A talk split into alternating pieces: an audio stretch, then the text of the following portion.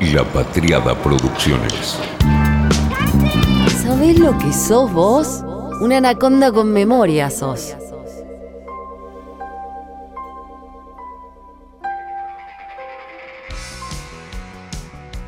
Claro que me importa. Yo salgo en ese video igual que tú. Le aseguraba Tommy Lee a Pamela Anderson que le corregía. No. Igual que yo, no. Con estas palabras, la entonces estrella de la televisión recriminaba a su marido que ella tenía mucho más que perder. Sí, fue así lo que pasó. La filtración del video casero que mostraba a los dos teniendo sexo fue un golpe inmenso para Pam, no así para él. La carrera de Pamela Anderson se detonó y a mediados de los 90 vimos caer a la reina de los 90 por un video que nunca debió ser público porque formaba parte de su vida privada privadísima. La historia del robo de este video es absolutamente desproporcionada, como el amor y la relación de ellos dos. Cancún, se conocen, bailan, se comen, cuatro días y se casan. Desmesurado, ellos desmesurados.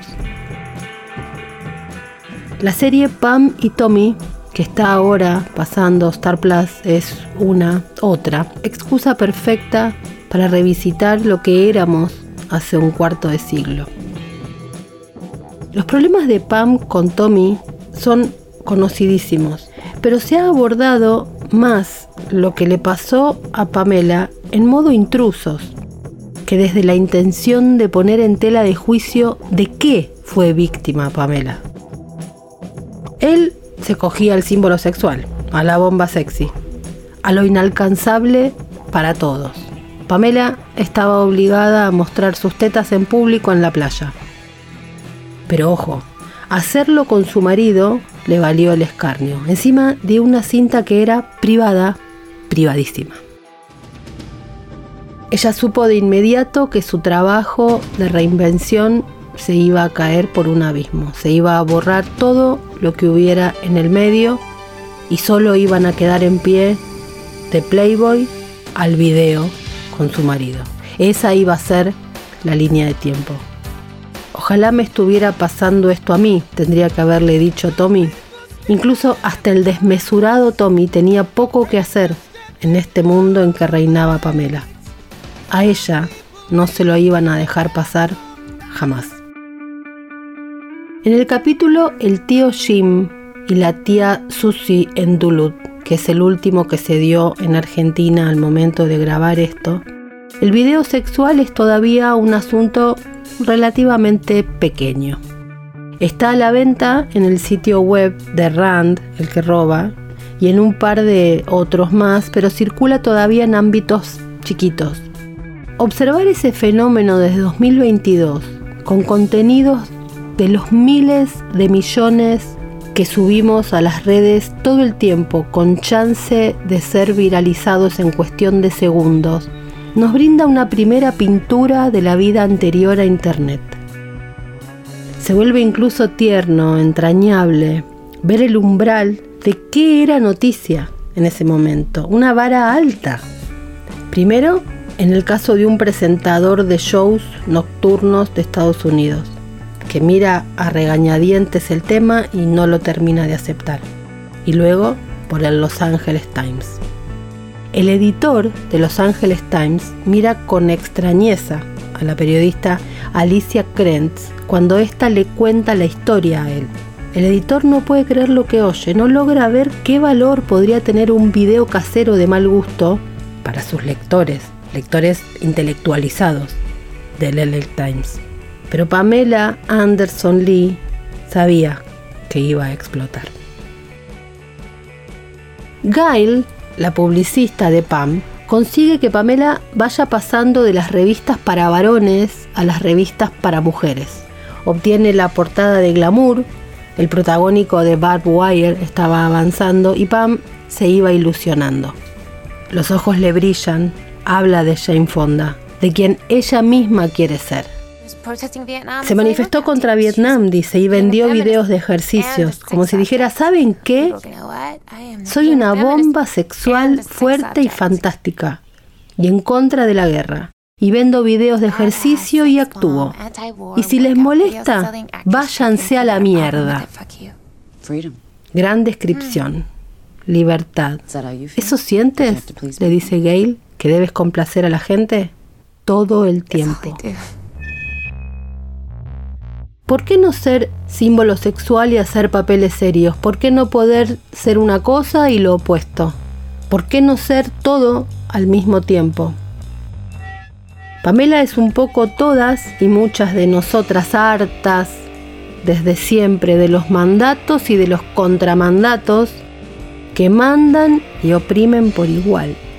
En tetas grandes o chatas y con ropa ajustada o con remeras anchas y con la policía del feminismo siempre vigilando a ver cuán buena o mala víctima y cuán buena o mala feminista se es. Pam está de luto por su aborto espontáneo, pero a diferencia de Tommy, el trabajo la distrae. Tommy, en cambio, se emborracha y se agarra piñas en Beeper Room, donde suena Slater Kinney. No soporta que lo único que suene sea eso y que de lo único que se acuerden de él sea girls, girls, girls. La está pasando mal. Le hace mal que el grunge le haya hecho bajar el volumen y el copete.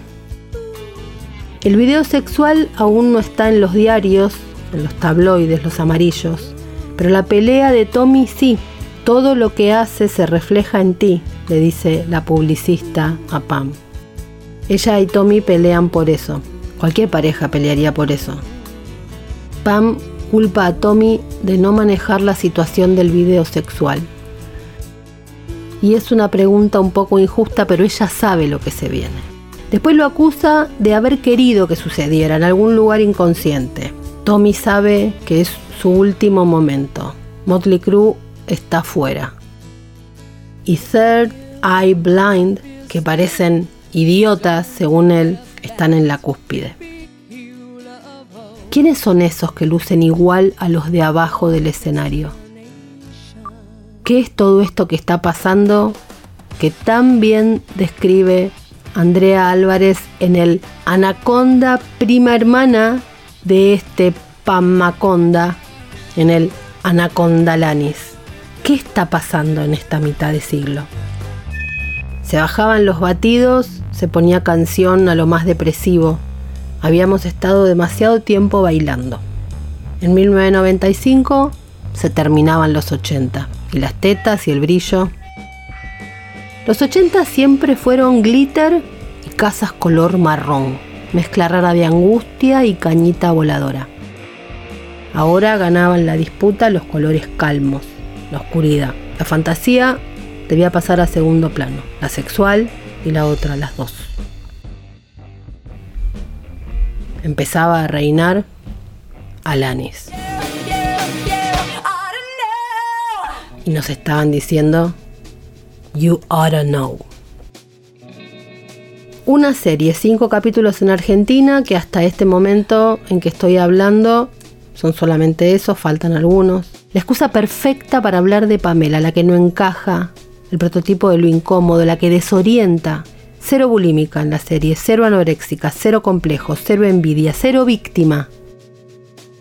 Pamela siempre nos hizo sentir sexys a todas, porque nunca compitió con otras mujeres.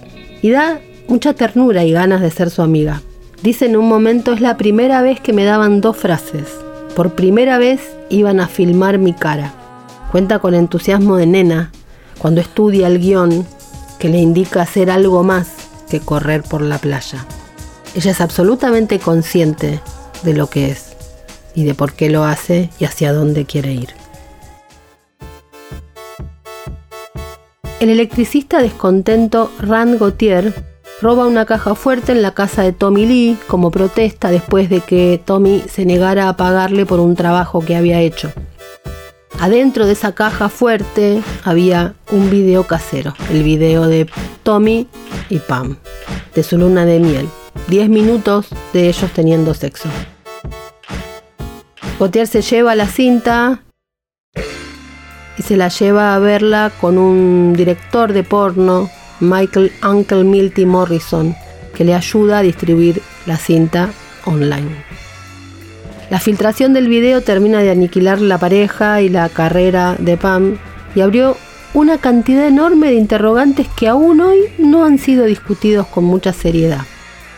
Sobre la serie se ha dicho de todo, algunos medios dicen que Tommy Lee apoyó la serie de modo explícito, que dijo a Entertainment Tonight que había estado en contacto con Sebastian Stan, que lo interpreta en la serie, que conoce a Sebastian, que está jugando conmigo. Por lo que me ha contado es una historia realmente hermosa.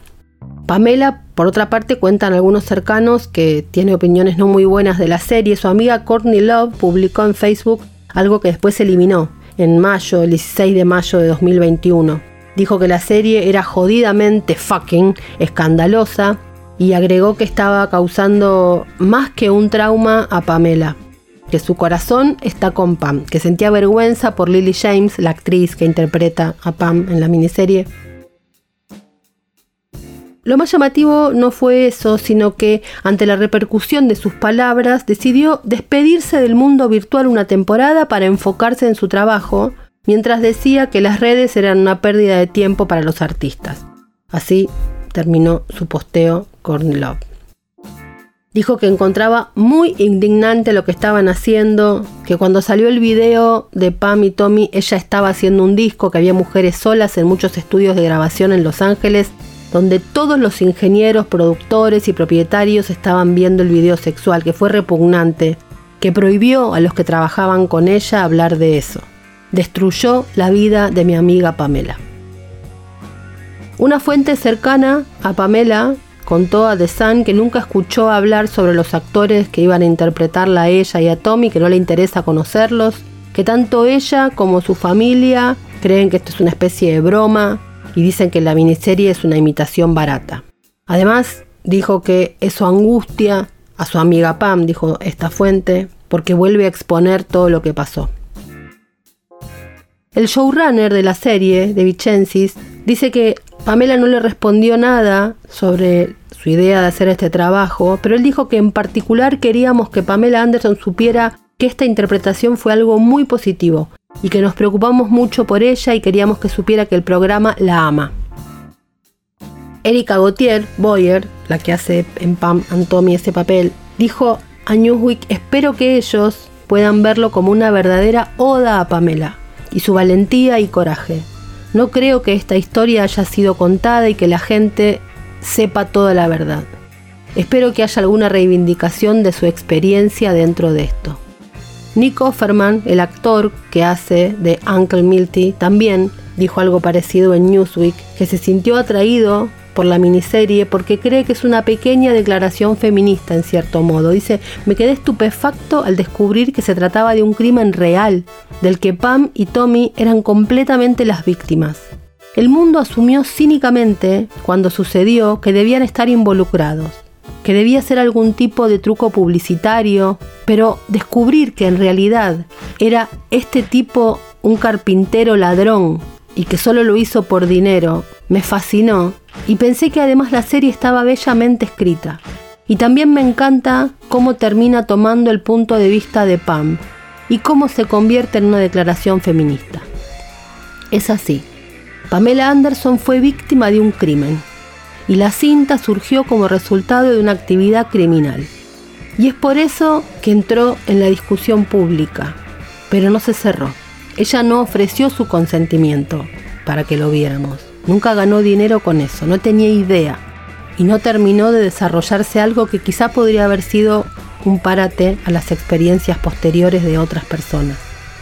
Después de casi 30 años este suceso todavía vale para la pregunta y para las mujeres y cómo quedan expuestas en videos privados, al punto de que hoy, que el sexting es una práctica tan común, ya hay tácticas para cómo enviar los videos, para cómo compartir videos sexuales, que no haya datos del cuerpo, que nada indique que esa parte del cuerpo le pertenece a una mujer, por supuesto ni hablar que no aparezca la cara. Se hace todo el tiempo. Pero la pregunta que no se dice es cuánto de todo esto se hace así porque el tema de lo que le pasó a Pamela no ha sido discutido en serio. ¿Nada ha cambiado desde Pamela? La serie va más allá que contar la historia real. Es un pequeño llamado a hablar unos minutos sobre estos mundos paralelos en que vivimos. Mucho más hoy, que vivimos en la era de Internet. En ese momento Internet ni siquiera era masiva, 30 millones de personas la usaban. Sin exagerar, podríamos decir que fue el primer viral antes siquiera de que hubiera existido la verdadera Internet que conocemos hoy. Fue la primera viralización antes de que existiera el concepto de viralización. Y de hecho también sucede otro acontecimiento. Se inaugura una industria, la del porno casero. Todo lo que tocaba Pamela lo convertía en oro, pero para los demás. En la tierra de Valeria Massa no era fácil tener tetas. Ustedes dirán, Claudia Schiffer, Carolina Pelleriti. Bueno, pues no. Ellas eran excesivamente elegantes, altas.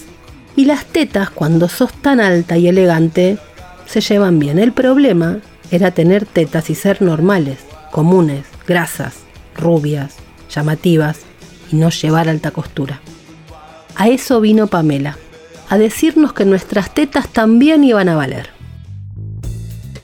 Si tenés canas o memoria, y en la década de los 90 estabas en esa edad donde la sola aparición de Pamela Anderson te llevaba a Los Ángeles, a la playa, a los rescates de ahogados, puede ser que te acuerdes de Barb Wire, una película terrible que protagonizó Pamela en 1996. La idea principal de la película estaba bien, tenía buenas intenciones. Era una película basada en un cómic. ¿Quién es ese personaje que va en moto, dispara armas y es una heroína de acción? Quiero hacerlo. Consiguió los cómics y dijo que esa era ella. Nadie más tiene que hacer esto, lo tengo que hacer yo, dijo Pamela. La historia era ya de por sí rara. Barb Wire es la dueña de un bar nocturno llamado Hammerhead en una ciudad llamada Steel City, en un distópico 2017. Ahí vemos cómo la Segunda Guerra Civil Americana destrozó el país y los grupos de bandas andan matándose a tiros de acá para allá, el gobierno es una tiranía corrupta. Y Steel City es considerada la última ciudad libre de la República que aún más o menos se mantiene en pie. La rubia, la protagonista, además de manejar el bar, se dedica en sus ratos libres a ser una cazadora de recompensas y una mercenaria. Pamela se tomó tan en serio el papel que se tatuó el alambre, ese que le vemos, esas espinas de alambre, que identifican a su personaje en el bíceps izquierdo. Lo más lógico era que se lo pintara, pero ella pensaba que esa era su gran oportunidad para convertirse en un émulo de los héroes varones de acción, tipo Sylvester Stallone o Arnold Schwarzenegger. Ella quería eso. Lo que pasa es que el rodaje terminó en un delirio después. Adam Rifkin, que iba a ser el director, bueno, fue despedido en su lugar pusieron a David Hogan, que había trabajado en la segunda parte de Batman Forever. Primero hubo un director, después otro. Además, dijo Pamela, tuve algunos problemas médicos en el set y me casé justo antes de la película, lo que probablemente era un muy mal momento. Pero bueno, dije, espero que este caos se sume a todo el ambiente de la película, porque esta película es un caos y creo que al final será genial. problemas médicos a los que se refería Anderson no eran otros que sus primeros síntomas de un embarazo y que después terminaron en un aborto espontáneo. Lo que estaba claro de todas maneras es que mientras Pamela intentaba hacer un cómic que llevara a las mujeres a la altura de los cómics que ya habían llevado a los hombres a la cima, la intención de la película era volver a Pamela otra vez y nada más que un símbolo sexual. En la película hay enorme cantidad de ejemplos de esto. Así que más que una superheroína, la convirtieron otra vez en un material para pajeros. El resultado fue que cuando se estrenó Barb Wire, el 3 de mayo de 1996, la crítica la destrozó. La señora Lee está tan maquillada que no puede cambiar de expresión no hay mucho que te haga querer ver Barbed Wire, escribió Janet Maslin en el New York Times. Owen Gliberman en Entertainment Weekly escribió Ahora que tenemos la mirada hot boyerista de la cámara de cine, es más evidente que nunca que Pamela Anderson Lee es una diosa construida, una criatura de pelo sintético, actitud sintética y sintética sabe Dios qué más. Después de este desastre, la carrera de Pamela se fumó. Apareció interpretándose a sí misma en Scooby-Doo y Borat, hizo un brevísimo cameo al principio de Scary Movie 3. Su plan de convertirse en Jane Fonda había sido un fracaso. Si la famosa cinta sexual robada de Pamela y Tommy fue el principio del fin, Barb Wire puso los clavos al ataúd en la carrera de Anderson, escribieron.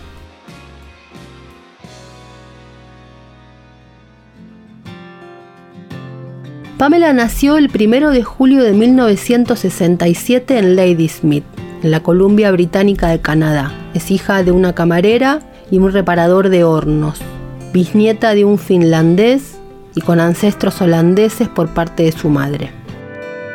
En 1985 se muda a Vancouver y trabaja ahí como profesora de gimnasia. En 1989, en un partido de los Leones de Columbia, la muestran en la pantalla gigante con una remera de la cerveza canadiense Labatt y la empresa de inmediato le ofrece un contrato. A fin de ese año, de 1989, hace la primera de las 15 etapas de Playboy y se muda a Los Ángeles. Aparece en 1990 en la serie Charles in Charge y en Married with Children y en 1992 la convocan para Baywatch, donde se queda hasta 1997. Fue una de las actrices mejor pagadas de la televisión estadounidense. Después del fracaso de Barb Wire, hace la serie VIP, entre 1998 y 2002, y ahí es Valerie Irons, una guardaespaldas. Un papel que tampoco funciona porque se acentúa en su rol de sexy, pero va construyendo la idea de la mujer fuerte, de poder ser una mujer fuerte sin tener que taparse el cuerpo. Hay un episodio muy extraño que tiene que padecer en una oportunidad porque se le mete una mujer en una habitación, Christina Roth, y la acusada fue deportada a Francia. Siempre cosas extrañas, Se nacionaliza estadounidense en mayo de 2004, pero mantiene su ciudadanía canadiense. En los 2000 Pamela empieza a abrirse. Lanza el libro Star, tiene una charla muy graciosa en TV, donde confiesa los implantes, donde cuenta que se refiere a sus tetas como Pancho y Lefty. Llega al Paseo de la Fama de Canadá, Incluso hasta es censurada en un baile sin corpiño.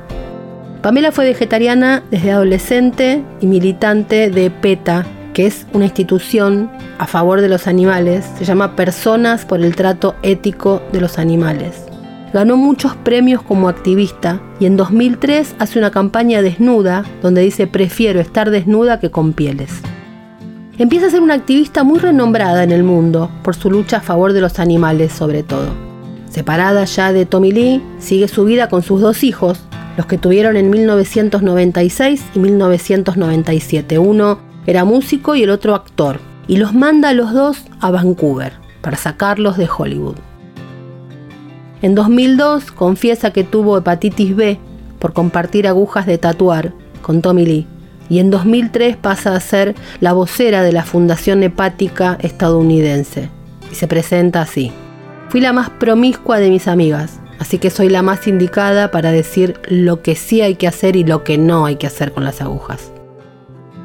En 2015 finalmente se cura de la hepatitis después de años de drogas y alcohol. Pamela había tenido una infancia de abusos por parte de una niñera, pero no se quedó con eso. Avanzó. De hecho, hay una violación de la que habla, pero que no se detiene ahí. Sigue adelante. Una de las sorpresas más grandes fue su relación con Assange y su militancia por la libertad del fundador de Wikileaks. En una entrevista que le hace el periodista Liam Bartlett, habla sobre su relación con el fundador de Wikileaks. Me siento muy cercana a él, dice, confía en mí.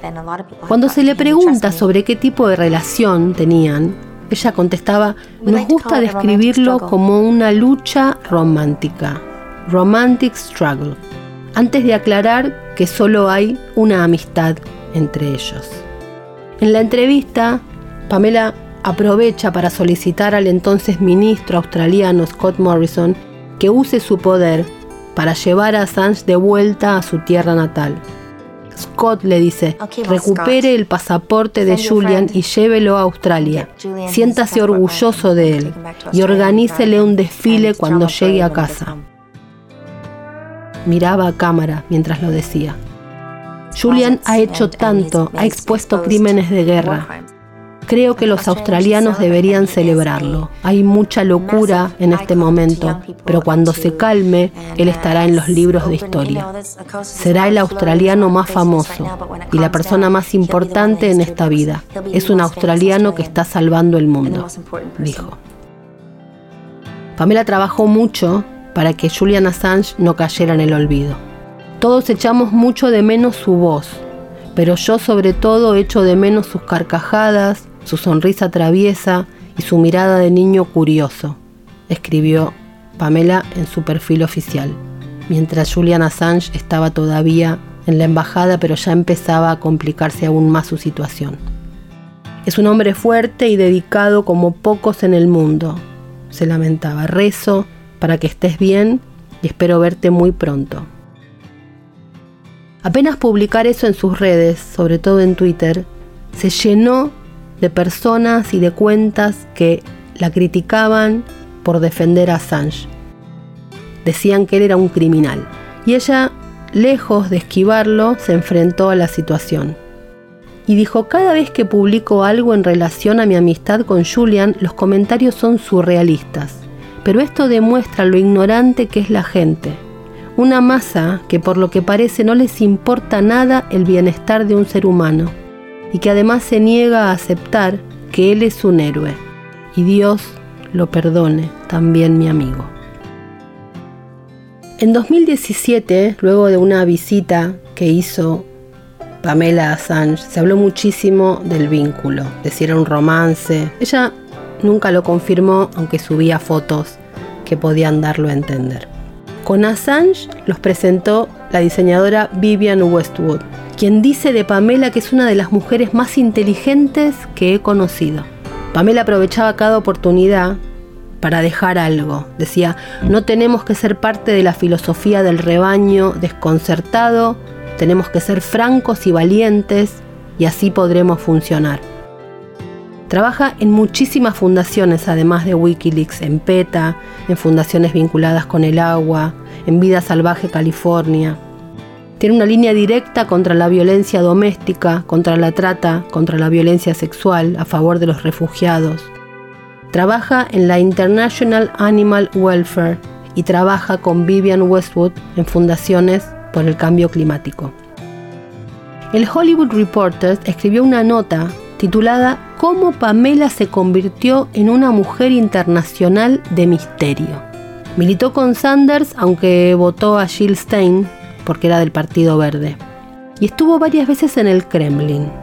Y cuando le preguntan por su vínculo con Putin, responde, siempre me encanta que me hagan esta pregunta.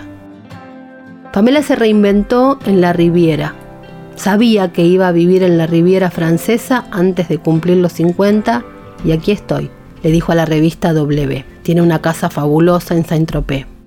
Pamela se declara en esa nota no solo defensora de los animales, sino también una activista humanitaria y feminista.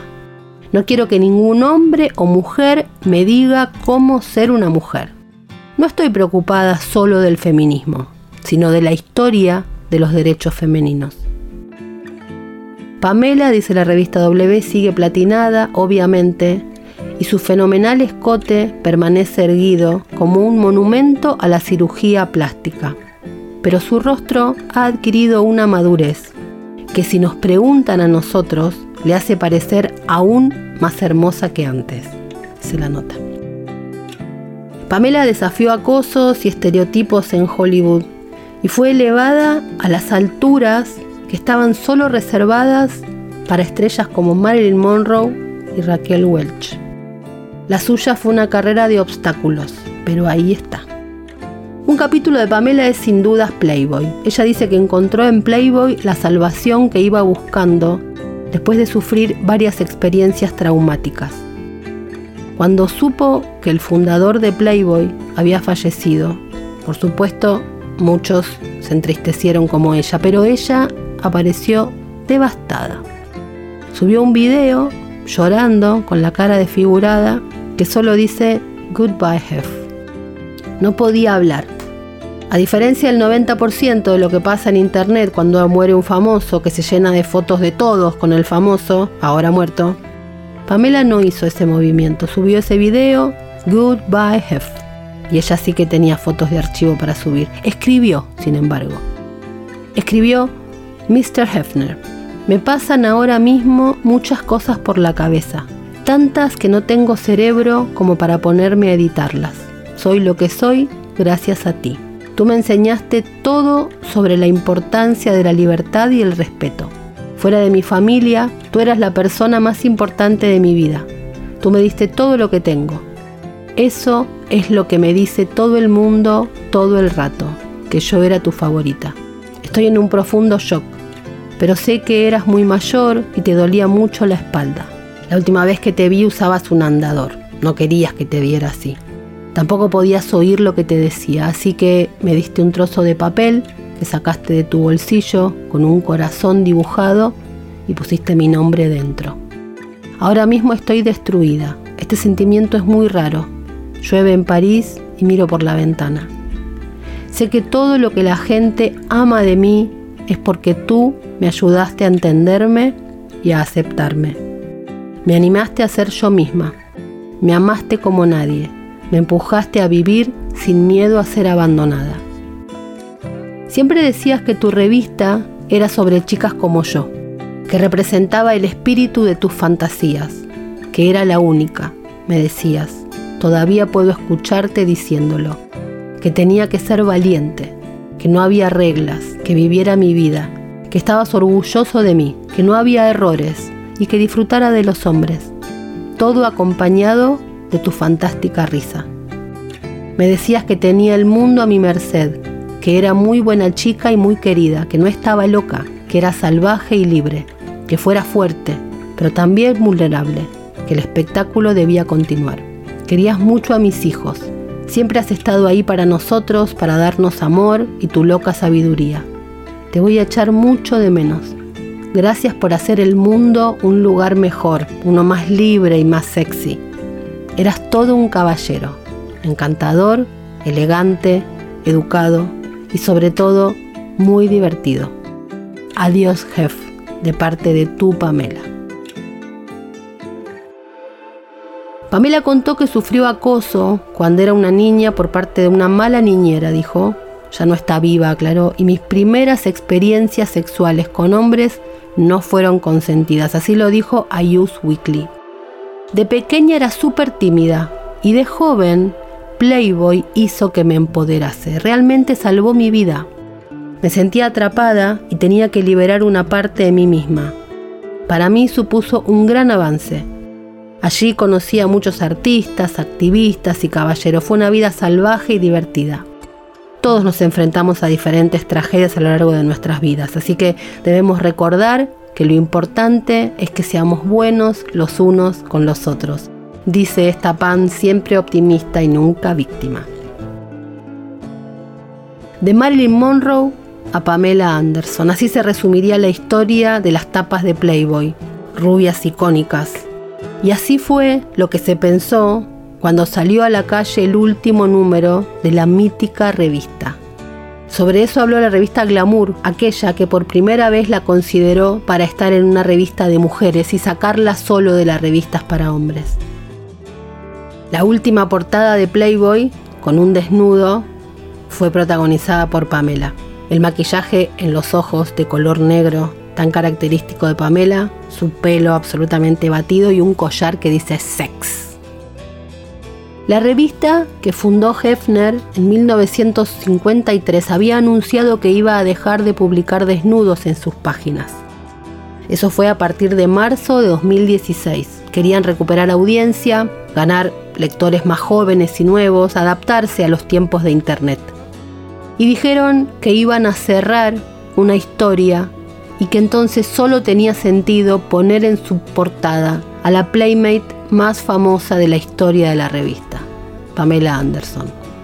Así que a sus 48 años, la actriz, modelo y activista, que tiene el récord de apariciones en esa publicación, decidió volver a hacerlo, hacer la tapa número 15 desde aquella de 1989.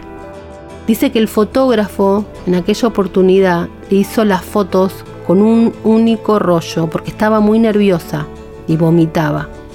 Entonces dice, vi las fotos y desde ese momento fue difícil dejarme la ropa puesta. Yo era dolorosamente tímida antes. Playboy la cambió para siempre. Antes de aceptar la propuesta de hacer esta tapa particular del último número, Pamela pidió permiso a sus dos hijos, a Brandon que tenía 19 en ese momento, y a Dylan, que tenía 17. Durante años se habían burlado de ellos y se metieron en muchas peleas por mí, dijo Pamela. Se lo consulté primero a mi hijo mayor y me dijo, mamá, somos mayores, ya no estamos avergonzados. Ya sabes que pensamos que sos genial y lo tienes que hacer.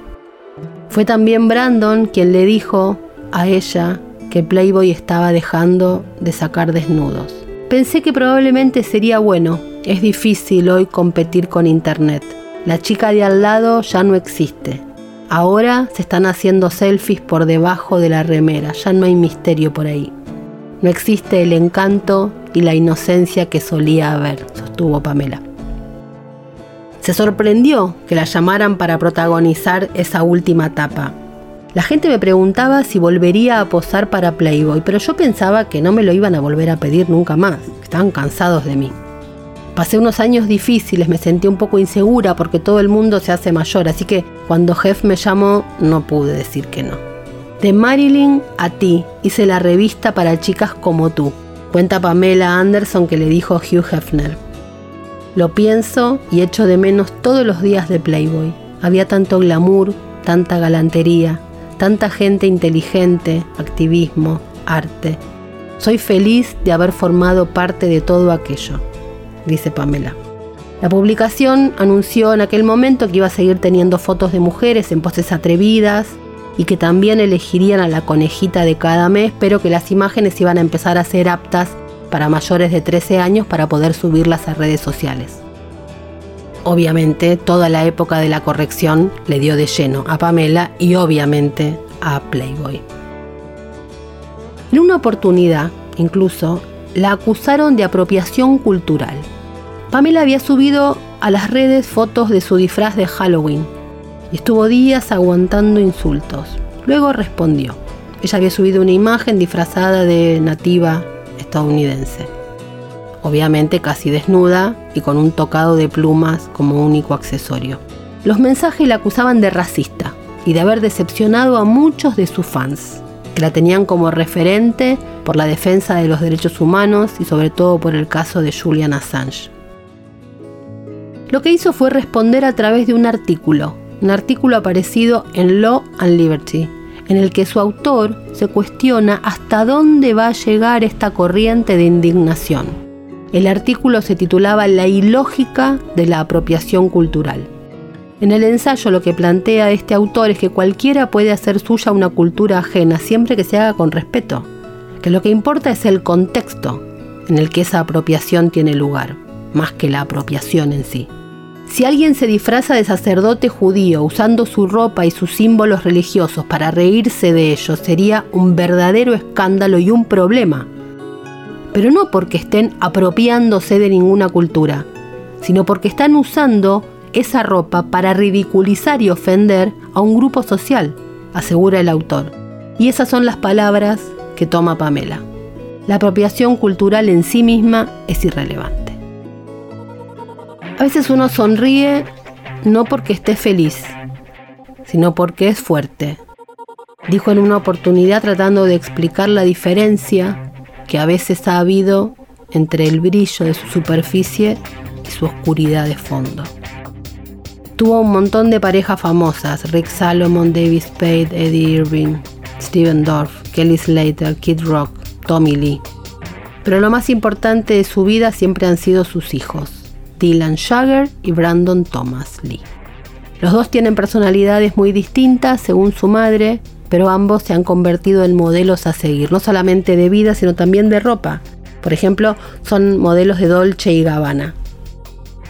Pamela se refugió en la Riviera y escapa a ciertas lógicas actuales, como cuando le ofrecieron un contrato que luego rechazó porque le pedían que trabajara la cantidad de seguidores y likes en las redes sociales.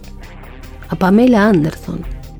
No quise meterme en eso, dice, así que rechazó el contrato y cerró durante un año sus redes sociales.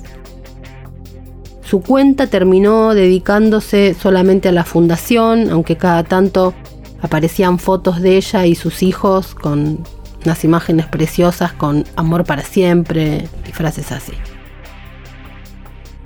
Todas estas facetas tan distintas de esta tan versátil Pamela, obviamente que lleva a pensar sobre el feminismo y sobre todo sobre el feminismo actual. Esta ola tan autoritaria de feminismo y por supuesto a pensar en el Me no todas las mujeres dentro de la meca del cine estuvieron de acuerdo con los planteos del Michu. Pamela fue una. En el mismo programa 60 minutos de Liam Barlett, ella habló de eso. Caminaban por su hogar en el sur de Francia mientras paseaban a su Golden Retriever llamado Susu y hablaban de la dieta vegana y de las 15 etapas de Playboy. Y ahí comentó Creo que este feminismo puede ir demasiado lejos. Soy feminista, pero creo que esta tercera ola de feminismo es aburrida y además paraliza a los hombres. El movimiento Me Too es demasiado para mí. Lo siento. Probablemente me matarán por decir eso, pero mi madre me enseñó que no debía ir a un hotel con un extraño. Y que si alguien me recibe con una bata de baño en una reunión de trabajo, eso es otra cosa. Por supuesto estaba hablando de Harvey Weinstein. Hay cosas que son de sentido común, dijo. Sobre ser considerada un símbolo sexual, ella dice que nunca le molestó. Todas las mujeres quieren sentirse sexys. Yo nunca me consideré a mí misma hermosa, pero pensé que era algo bonita, un poco graciosa. Sería peor no ser un símbolo sexual, dijo riéndose provocadora. Por supuesto, saltaron en las redes sociales. ¿Desde cuándo hay que prestar atención a lo que diga Pamela Anderson? Pamela Anderson dice que el feminismo paraliza a los hombres. Eso podría funcionar también, dijeron. Si no se pueden mover, no nos pueden lastimar, escribió otra persona. ¿Qué esperan de una mujer que siempre creyó que cumplirle la fantasía a ciertos cerdos estaba bien? Aunque se sintiera una basura manoseada, despotricó una estadounidense. La catarata de opiniones fue fatal.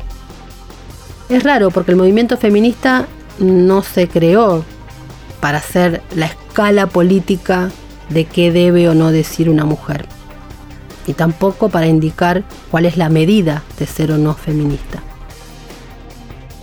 No fue la única que se plantó con declaraciones que fueron muy polémicas en su momento, otra, en el esquema absolutamente antitético de modelo de mujer, fue Machine Bialik, la de Big Bang Theory, y por supuesto las francesas, con Catherine Deneuve a la cabeza, que escribieron la famosa carta, donde dijeron que la violación es un crimen, pero el coqueteo no. Como resultado del caso Weinstein, dijeron las francesas, ha habido una conciencia legítima de la violencia sexual contra las mujeres particularmente en el lugar de trabajo, donde algunos hombres abusan de su poder. Ella es necesaria. Pero esta liberación de la palabra se convierte hoy en su opuesto. Nos ordenan hablar o a silenciar lo que enoja, y aquellos que se niegan a cumplir con tales órdenes se consideran traidores, cómplices. Es una característica del puritanismo tomar prestado en nombre de un llamado bien general los argumentos de la protección de las mujeres y su emancipación para vincularlas a un estado de víctimas eternas, pobres, pequeñas, bajo la influencia de demoníacos machistas, como en los tiempos de la brujería. Hay un ensayista, Daniel Giglioli, que analiza la cultura de la víctima. Dice que la víctima es el héroe de nuestro tiempo. Dice que sí, que ser víctima tiene privilegios, que otorga prestigio, identidad, derechos, que exige escucha y que promete reconocimiento, que incluso inmuniza contra la crítica, porque garantiza la inocencia, porque la víctima no hace nada, le han hecho solamente, no actúa, no padece, solo reivindica. Es una paradoja, porque es alguien paralizante y paralizado. Y lo loco es que asusta. La víctima no tiene necesidad de justificar nada, no puede decir nada, no puede tener ambiciones, es víctima. Y con la idea de víctimas se establecen guerras. Un paradigma paralizante, dice Giglioli. Un crossover, ¿no? Del rol de víctima entre Pamela, este autor, y Alanis. Pamela se sintió muy sola y muy sensible cuando sus hijos se fueron de su casa. Cumplió 50 y habló de eso y dijo que no fue fácil, pero que al mismo tiempo cada vez más mujeres reconocen que se sienten más libres que nunca al entrar en esa nueva década. Con todo lo más habitual es que el paso del tiempo no sea fácil, porque vivimos en una sociedad que premia la juventud y promueve un canon de belleza no solamente físicamente imposible, sino en términos de edad. No hay forma de ir para atrás en el tiempo. Pero si sos una sex symbol, si sos la tapa Playboy, la chica Baywatch, ¿Qué pasa con todo eso? Pamela habló de la menopausia, de las arrugas, de los cambios hormonales. Habló con el diario Daily Mail y dijo que el cambio hormonal la ha dejado muy sensible. Reconoció que empezó a notar los primeros síntomas cuando estaba por cumplir 50 y que eso también la dejó sensible más aún cuando sus hijos se independizaron. Cocinaba y hacía la cena y no venía nadie, me sentía sola y pensé que mi vida se había acabado. Tenía el síndrome del nido vacío, todo tipo de síndromes, hormonas, calores, cambios de humor, me pasaba de todo, contó Pamela. Sabía que algo estaba cambiando, sentí un gran cambio. Creo que estoy perimenopáusica o como se llame. Me siento muy sensible, pero muy poética y muy oscura y muy soñadora los cambios de humor, la tensión, a veces no soy ni yo misma. Y me doy cuenta de que tengo que manejarlo mejor, no quiero torturar a todos los que me rodean.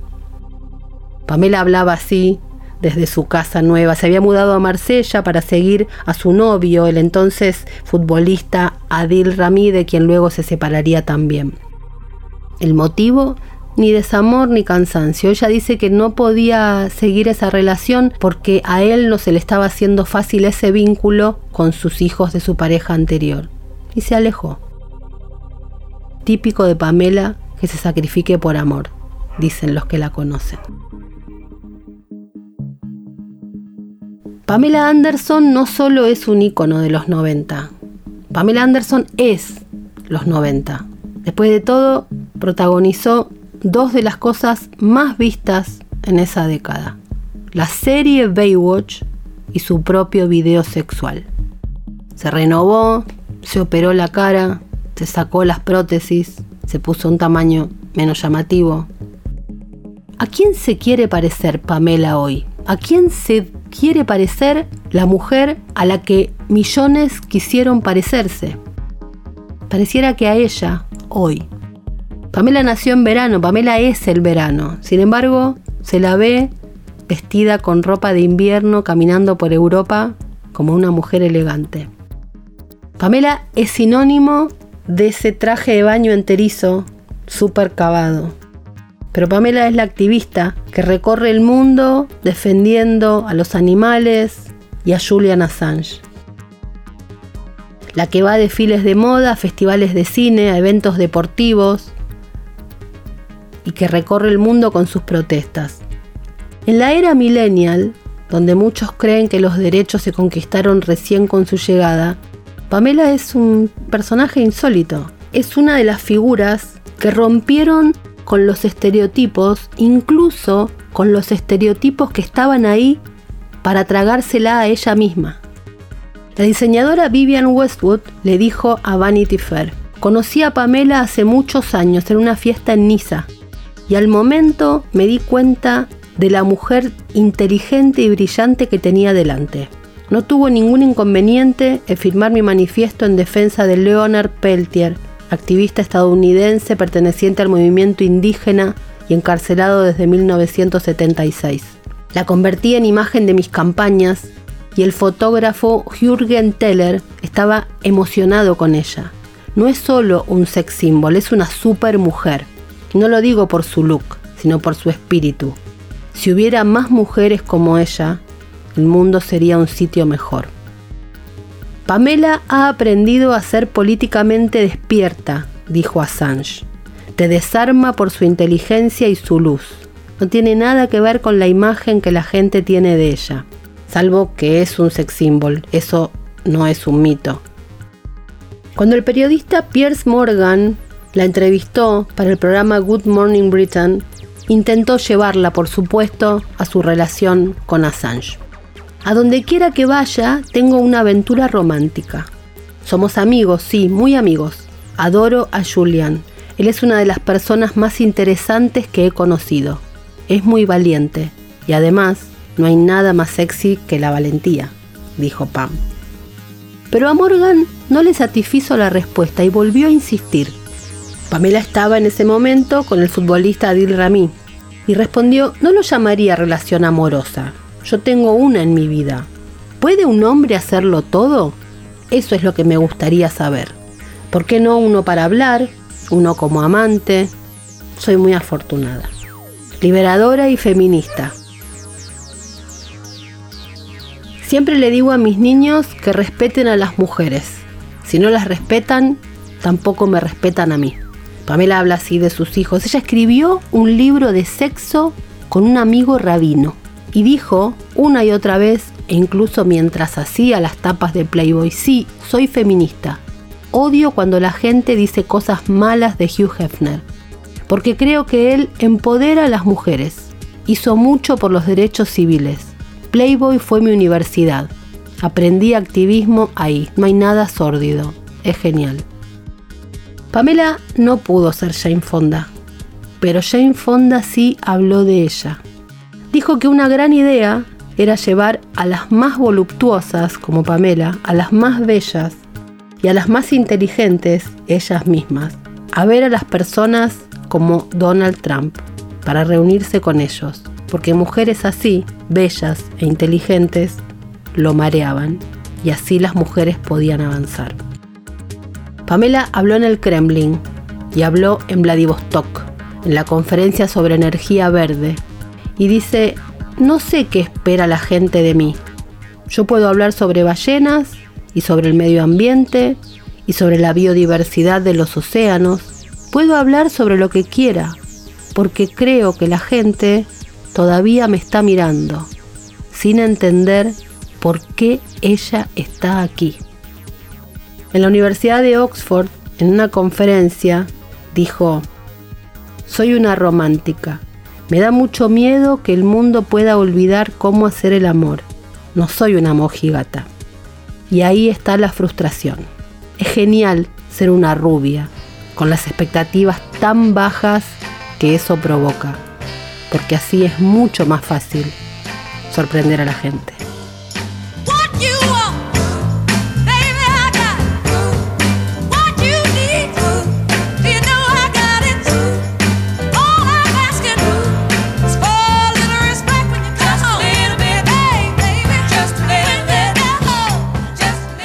Fue una realización de La Patriada Producciones.